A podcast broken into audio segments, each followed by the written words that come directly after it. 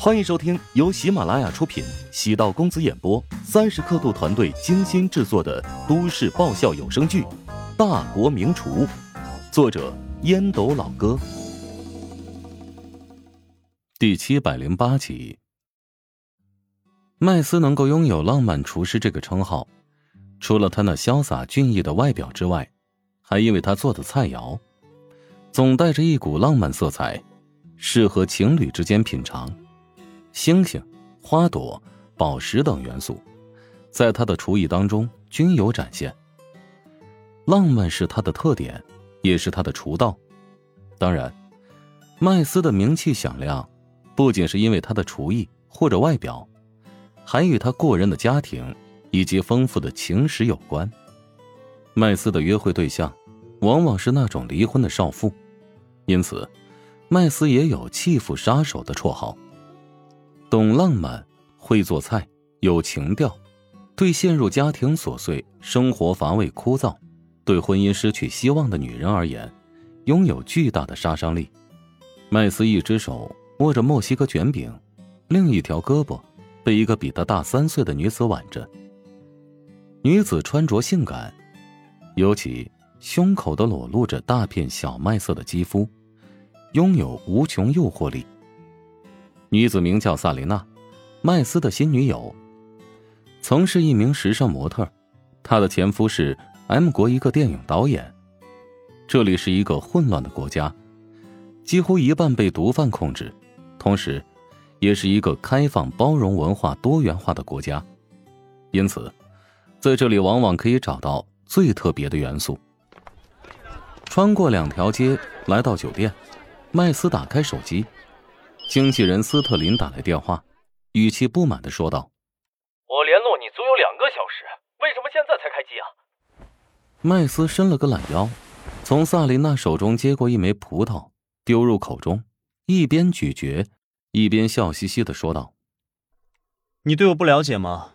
我度假的时候，不愿意被别人打扰。”汉森和乔治的比赛结束了，让我猜猜结果，汉森输了。我看过乔治的作品，是一个有天马行空想象力的厨师。汉森的水平不错，擅长做延伸菜，但有一个很大的问题：延伸菜和自主研发的菜拥有很大的区别。融入自己对菜品的理解，会让菜的灵魂发生变化。现在外界有一个声音，这个年轻的华夏厨师将是你最大的挑战者。这帮人还真是会挑事啊，都是谣言蜚语，不用太在意。你就不怕被他取而代之吗？怕呀，但没必要杞人忧天吧？难道就因为风声坐立不安了？与其胡思乱想，不如安静的享受人生，enjoy life。麦斯的心态一如既往的淡薄，这也是为何他能做出浪漫大餐的原因。斯特林沉声道：“现在组委会计划让你与乔治比试一场，预计会在下个月，你要做好准备。”嗯，这么快？我以为他至少再击败两个对手才会和我相遇呢。我已经跟联赛组委会表达过了想法，按照组委会的意思，乔治的架子很大，他不愿意再接受其他比赛对手。如果换作是你的话，或许会考虑一下。哦，这么嚣张吗？哈，他现在的身价是多少？麦斯的眼睛一亮，哈哈大笑。斯特林继续刺激麦斯。一百二十万美金，比我的出场费高了二十五万呢。组委会什么意思呀？我没有他值钱吗？乔治身后有庞大的华夏市场，他与汉森的比试已经证明了价值，所以组委会才会愿意增加他的出场费。还真是个让人嫉妒的家伙。我愿意跟他来一场男人的较量，不过你要跟组委会说明了，如果我赢了比赛，我的身价得涨到一百二十一万美金。哈 相信组委会能同意你的建议。对了，比赛的地点会选择在华夏。为什么？组委会想要彻底打开华夏市场。另外，这也是乔治的要求，他不愿意出国，因为那样不便于他管理名下的企业。他还真是彻底引起了我的兴趣，是个看似低调但其实很骄傲自信的男人，跟我很像吗？斯特林差点没忍住。麦斯可是一点也不低调啊，尤其是和萨琳娜的恋情，闹得是沸沸扬扬。不过呢，麦斯有不低调的资本，毕竟他连续三年获得了虎榜联赛的冠军，在国际美食领域，麦斯是年轻一辈的领军者，有很多餐饮巨头都希望能够聘请到麦斯，但麦斯并没有加入，而是自己开了一个小餐馆。没办法。谁让麦斯的正经职业是一个富二代呢？厨师只是他的爱好和副业。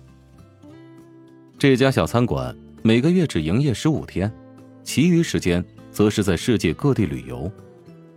尽管只营业十五天，而且随机开业，但餐馆的生意超级火爆，甚至有投资商嗅到了商机，以他的餐馆作为中心，打造一个美食城。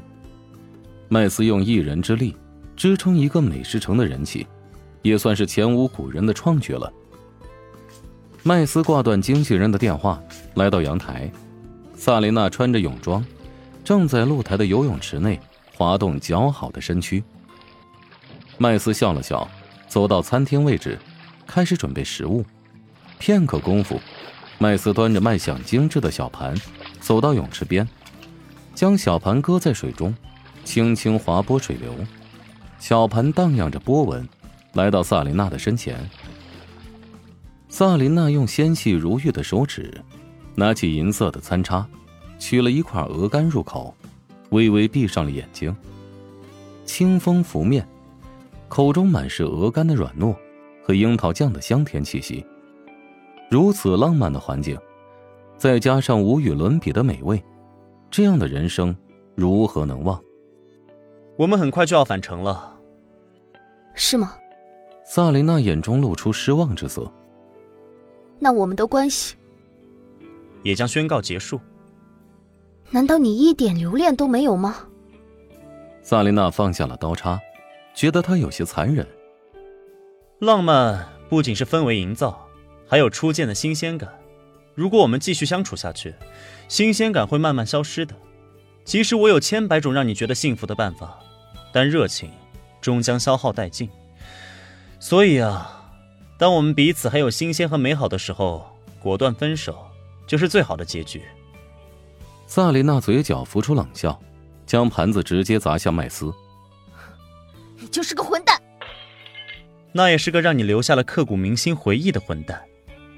麦斯站直身体，用毛巾擦拭脸上的食物，保持平静的姿态，轻声的说道。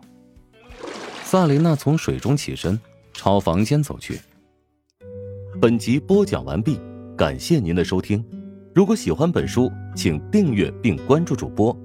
喜马拉雅铁三角将为你带来更多精彩内容。